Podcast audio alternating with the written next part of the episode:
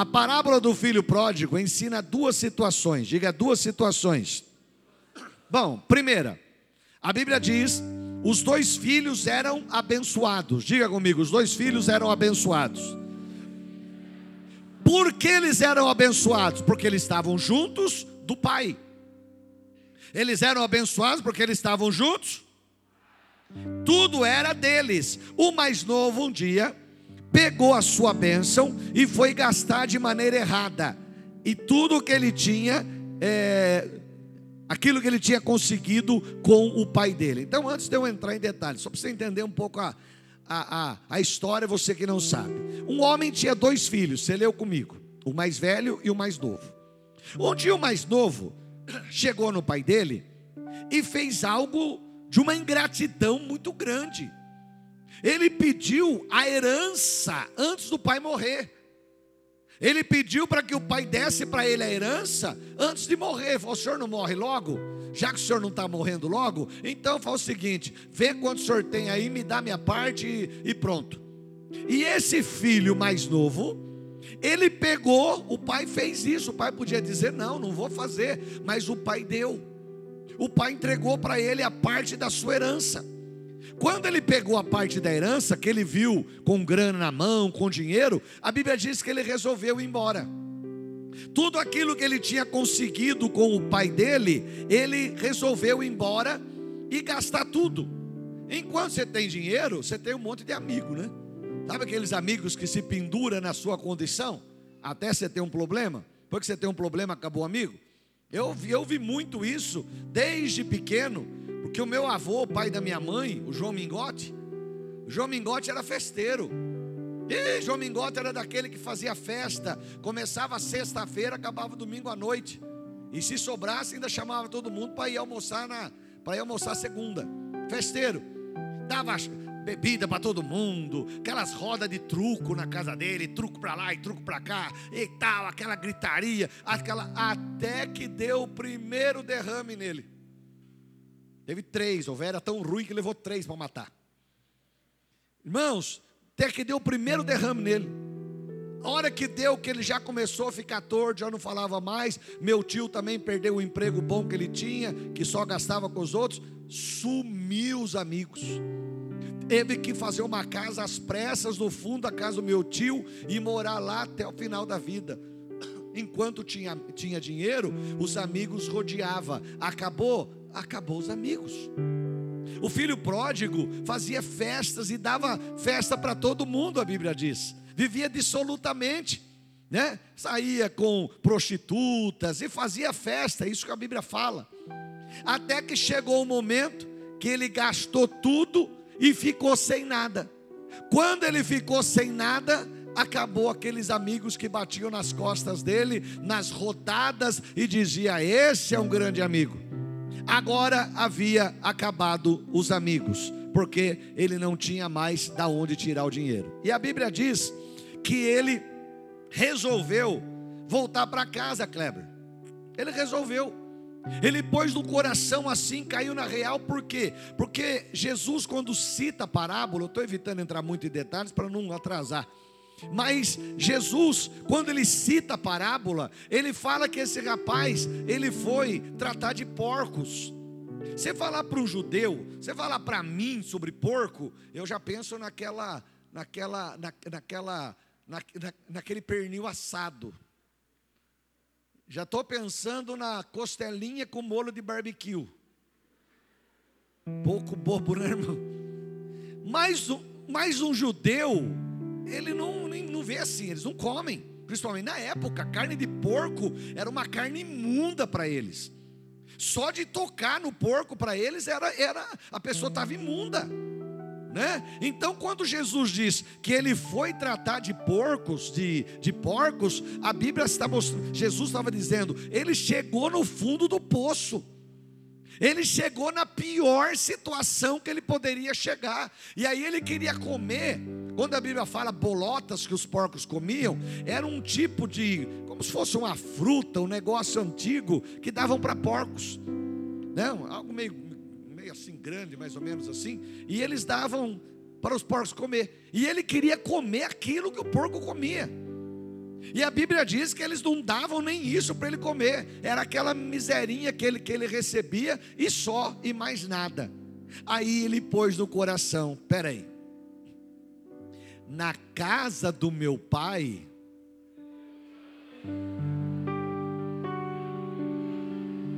Está entendendo? Na casa do meu pai. Aí ele disse do pai dele: o empregado mais humilde tem comida na mesa.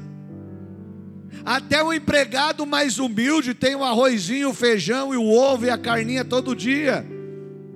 E eu estou aqui querendo comer comida de porcos e não posso. Eu vou voltar. Eu vou voltar e eu vou me humilhar aos pés do meu pai, e eu vou dizer: Pai, eu pequei diante do Senhor e perante Deus, eu não sou digno de ser chamado o seu filho, eu quero ser o empregado do Senhor. E ele volta, e graças a Deus, o pai ainda está esperando. O Pai ainda está esperando, glória a Deus. A igreja ainda está aqui, o Pai ainda está esperando. Vai chegar um dia que a igreja não estará mais aqui. Aí quem vir à igreja não terá o Pai esperando, mas o Pai ainda está esperando. Jesus não voltou ainda, o Pai ainda está esperando. E a Bíblia diz que de longe o Pai olhou e viu ele vindo. Quantos filhos você tem, Roger? Quantos filhos você tem? Você conhece cada um, não conhece? Cada um. Você já foi buscar seu filho na escola?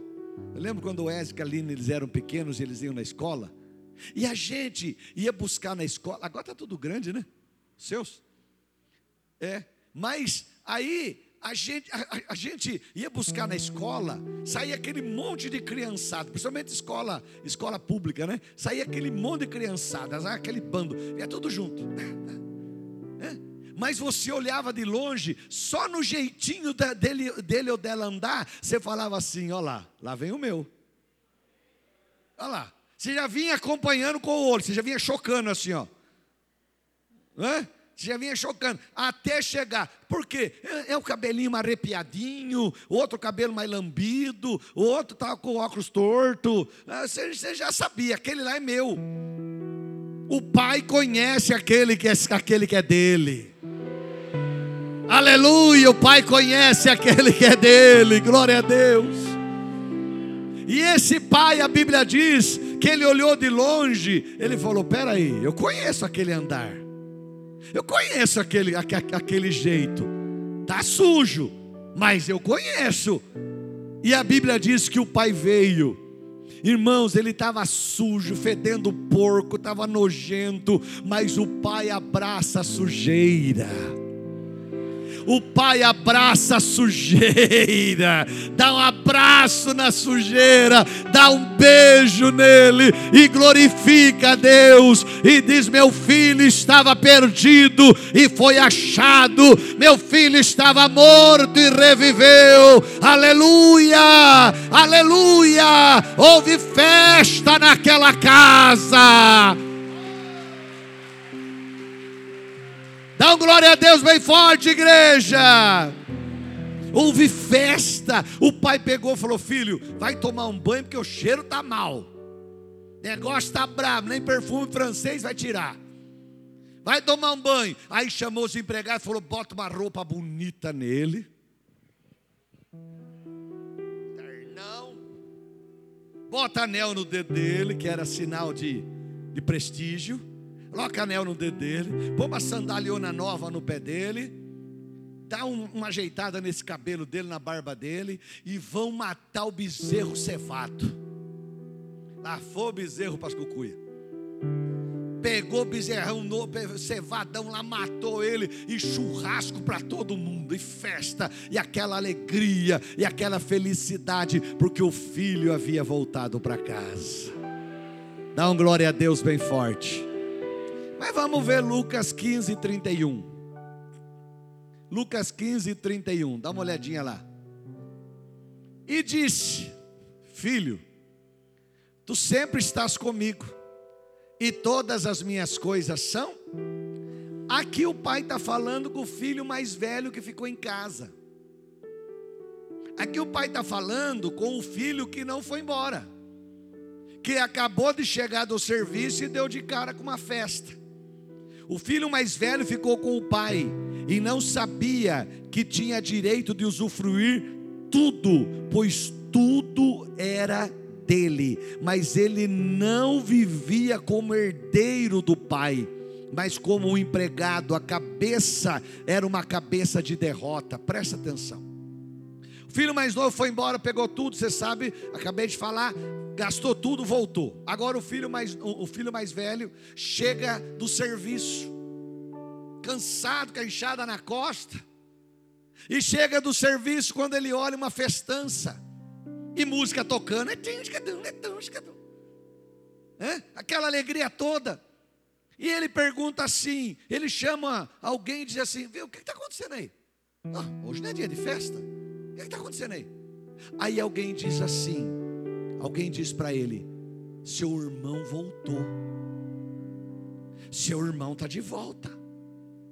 E seu pai ficou tão feliz que mandou matar o bezerro cevado e está dando uma festa para ele. Ele ficou nervoso, muito bravo, e não queria entrar, não queria entrar, não queria entrar. O pai veio e falou para ele: cadê? Sumiu. O pai veio e falou para ele assim: O que está acontecendo? Não, pai, porque o senhor está dando festa, que negócio é esse? Aí ele disse: Filho, tu sempre estás comigo, todas as coisas são tuas.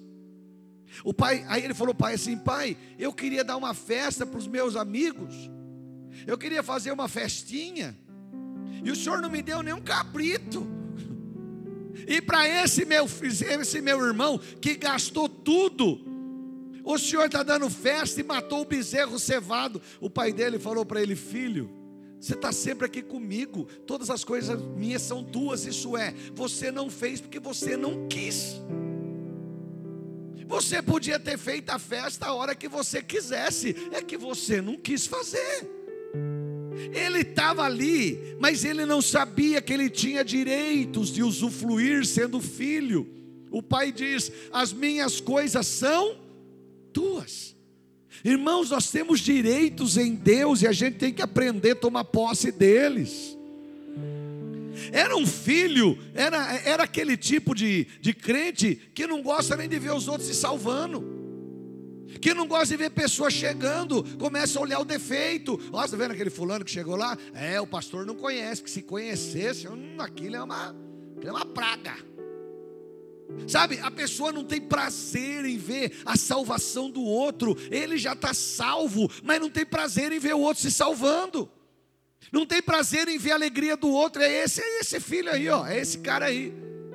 E eu ouvi uma história outro dia já acho que, acho que, acho que eu falei na igreja aqui.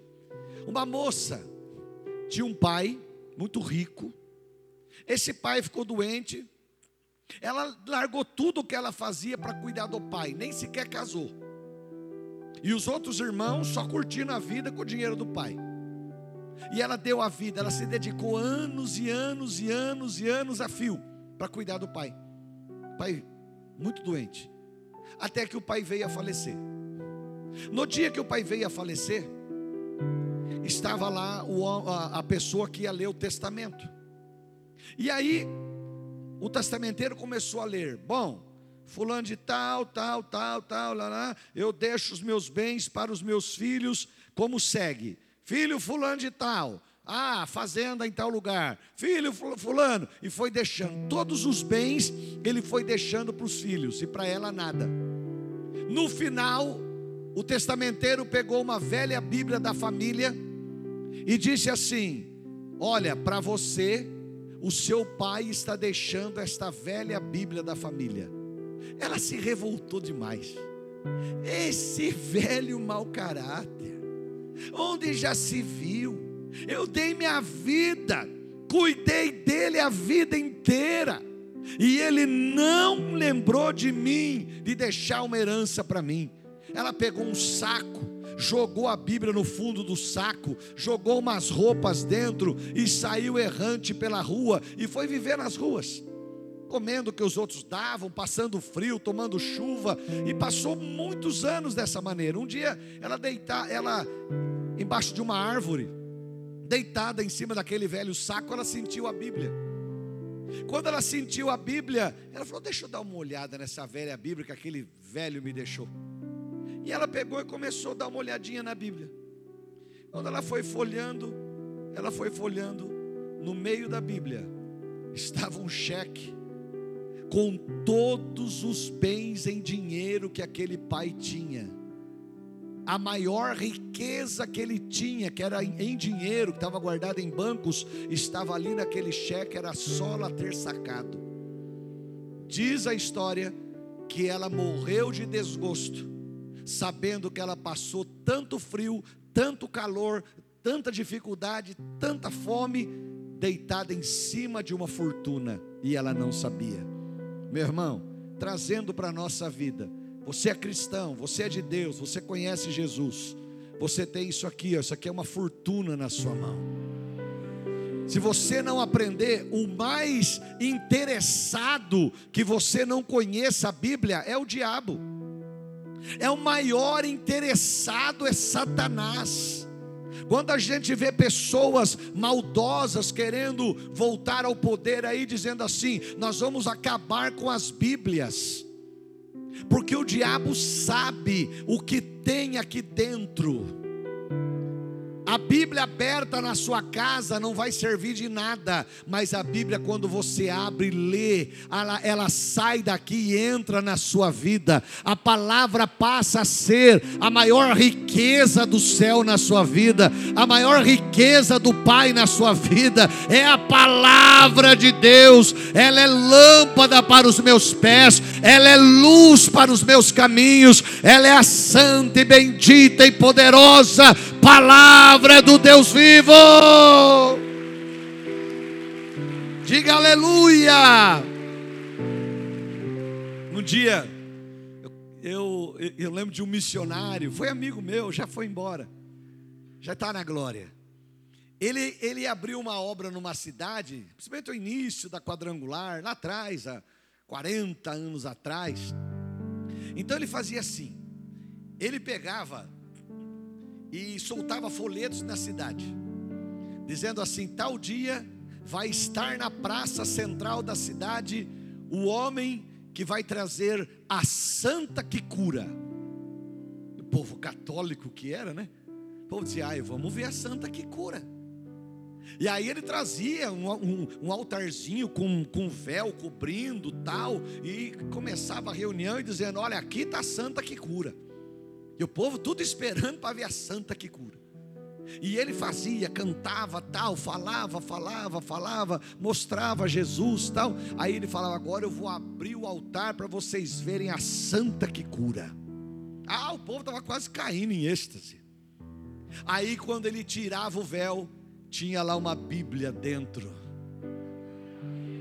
E ele dizia: Esta é a santa que cura é a santa palavra do Deus vivo, é a santa palavra do Deus eterno, que quando ela entra na vida das pessoas, ela muda.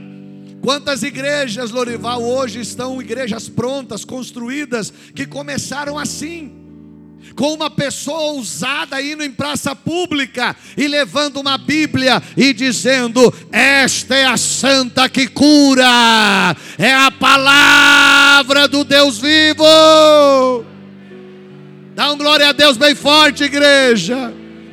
Esse rapaz tinha tudo e não entendia. Muitos cristãos hoje pegam suas bênçãos e vão embora da casa do Pai depois sofrem as consequências, pois todo erro tem a sua consequência. Gálatas 6,7, eu não sei se está aí, mas Gálatas 6,7, eu quero ler com você, mas fala sobre erros. Gálatas capítulo 6, versículo 7. Lê lá comigo. Não erreis, é o alerta. Dois pontos. que mais? Deus não se deixa escarnecer. Numa outra tradução, zombar. Deus não se deixa escarnecer. Vai lá. Isso vai colher. Tudo que o homem plantar, certamente colherá. É a lei da semeadura. Tudo que o homem plantar, certamente colherá. Todo erro tem uma consequência. Querer agradar a todos é outro erro. Agrade a Jesus. Não tente agradar. Desculpa, Raimundo, mas eu vou ter que usar. Se você quiser agradar Raimundo e todo mundo, você está perdido. Você não vai conseguir agradar gregos e baianos. Nunca. Não dá para agradar, você tem que procurar agradar Jesus. O homem passa, o Senhor permanece. Irmão, é simples, simples, simples. Você tem dois filhos. Precisa por três, não. Você tem quatro, né? Mas dois. Você agrada um, o outro fica bicudinho. Tá vendo? Feio para ele, porque gosta mais dele. Tá vendo? Eu tô largado nessa casa. Não é assim? Estou largado, ninguém lembra que eu existo nessa casa mais. Tudo bem, não tem problema não. E vai, e vai no quarto, tranca a porta e fica lá resmungando sozinho. Não é assim? Não é? Por quê? Porque dois você já não consegue agradar. Imagina querer agradar todo mundo, você não vai conseguir nunca. Você já pensou se eu fosse pregar para cada um o que cada um quer aqui? Você já pensou? Como é que eu ia fazer? Porque um quer, um está precisando de algo, ele quer que eu pregue aquilo que ele está precisando. Mas o outro está precisando de outra coisa. O outro está precisando de outra coisa. E daí? Já pensou se fosse fazer a vontade de todo mundo? Já pensou se eu falar, irmãos, nós vamos pintar a igreja. Nós vamos ver que cor que vocês querem. Ia ter que fazer uma faixinha para cada um verde, amarelo, azul, roxo, preto, branco, azul. Por quê? Porque cada um tem uma visão. Então não adianta querer agradar todo mundo. Agrade a Jesus Cristo. Ele é o mesmo ontem, ele é o mesmo hoje e ele será o mesmo eternamente. O homem vai passar, mas ele permanece. O homem passa, mas o Senhor permanece. Fica com Jesus que vale a pena. Dá um glória a Deus bem forte, igreja. Não ser da tentação do dinheiro ou a pressão das pessoas, continue fiel. Salmo 91, 13. Deixa eu ler para você e eu já falo. Não ceda, lê lá comigo, vai lá.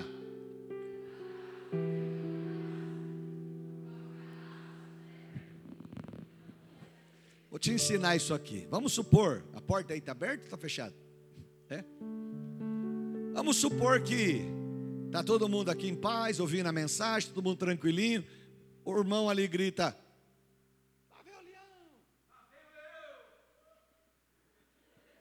O irmão ali desesperado, mas você vai soltar um pouco mais a voz. Bispo, está entrando um leão aqui, vai. Espera aí. Está aqui, irmãos, que Deus é bom, tal. Mas esse leão é muito fraco. Você acha que ele ia fazer com essa moleza toda? Primeiro que ele já estaria gritando para mim lá de cima. Né? Vai lá, com mais vontade. Vai, um, dois, três e. Isso, melhorou. É um leãozinho fraco. Mas vamos supor que está entrando um leão de verdade ali, um leãozão enorme. O que, que vai acontecer? Eu sou, eu sou o, o mais roubado porque não tem ponto de correr. Nós dois estamos roubados. Para onde é que eu vou? Não tem porta. Lá tem porta, lá tem porta, lá. Mas aqui não tem. Mas, irmão, não sobra um. Porque o leão é grandão. É forte. Então você tem. Tem medo. Aí o texto continua: pisarás o leão e a áspide. Irmão, aqui está falando.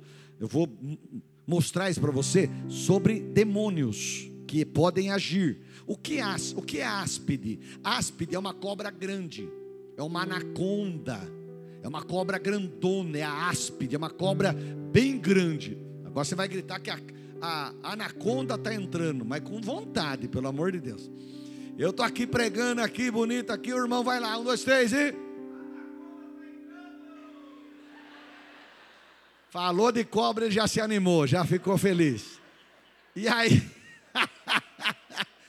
aí, Irmão, você vê uma, uma de oito metros aqui correndo, mas meu irmão não sobra um. Então o texto diz: pisarás o quê? Eis que vos dou poder para pisar a cabeça de serpentes e escorpiões e toda a força do maligno. Mas o texto continua: calcarás com os pés. Você já viu o leãozinho? Já viu o leãozinho? Viu que bonitinho? Já viu? Bonitinho? Fazendo a garrinha dele? Nem garra tem, né? Se passar a mãozinha assim, é tudo lisinho. Bonitinho, né? É bonitinho. Você pega ele no colo, se ele vir, ele vai fazer carinho assim. É uma gracinha, lindinho. Mas aquele leãozinho, se você ficar com ele, vai chegar uma hora que ele vai crescer. Continua antes de eu falar. E a serpente? O que é serpente? Cobra venenosa pequena. Se você fechar a porta ali, nem o leão, nem a serpente grande, nem a, a áspide vai entrar, porque a porta está fechada. Mas uma cobrinha pequenininha, filhotinho, que às vezes é mais venenosa do que a grande, ela vai se amassar toda e num, num, num, num espacinho que tiver, ela entra. Ela consegue entrar, se amassando toda, ela entra, irmãos.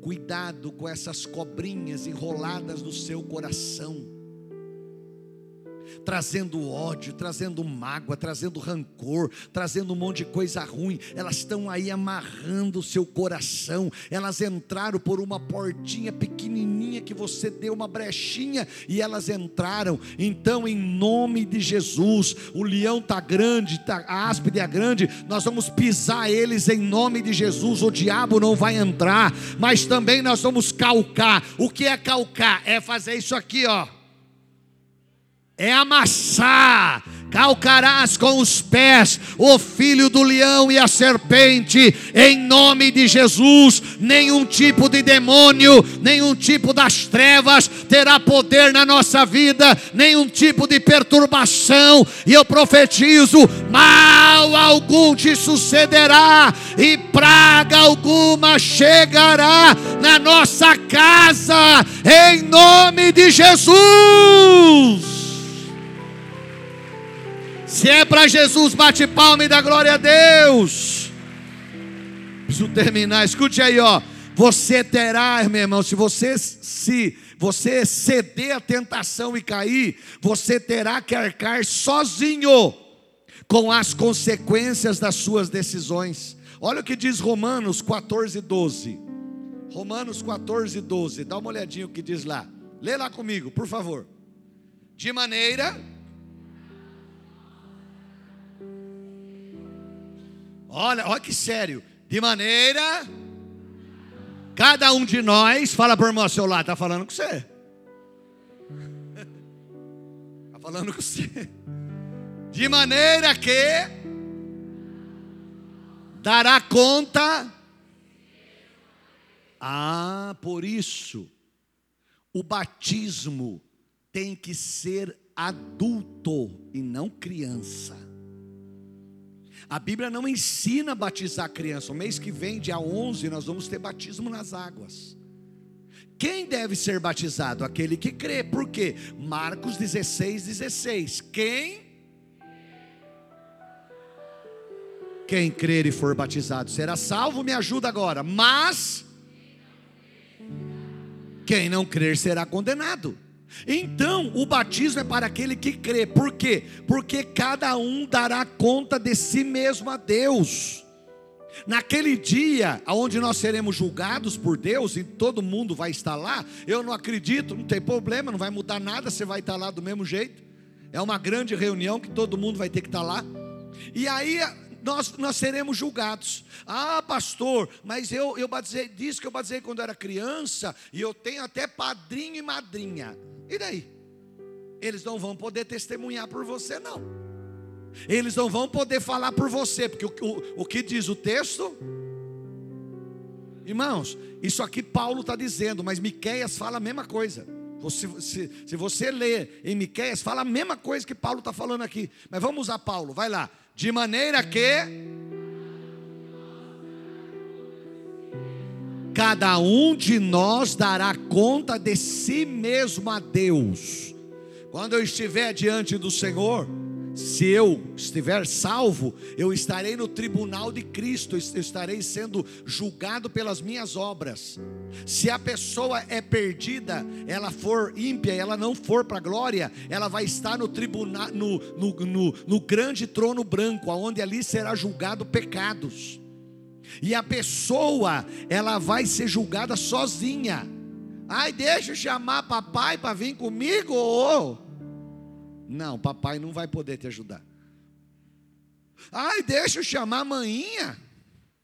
Não, maninha também não vai poder te ajudar, é você sozinho. Então o texto é bem claro, eu quero que você lê de novo, de maneira aceite Jesus seja batizado depois de adulto, viva para Ele, porque naquele dia você vai estar sozinho lá, e você, se você é de Cristo, você terá um advogado junto ao Pai. Você terá um advogado junto ao Pai dizendo: Pai, eu salvei ele. Pai, eu salvei ela. Pai, eu salvei essa pessoa. Pai, Pai, o nome dela está escrito no livro da vida. Eu escrevi lá com tinta vermelha de sangue. Está escrito o nome dela lá. Ele ou ela está salvo. E André vai estar escrito lá.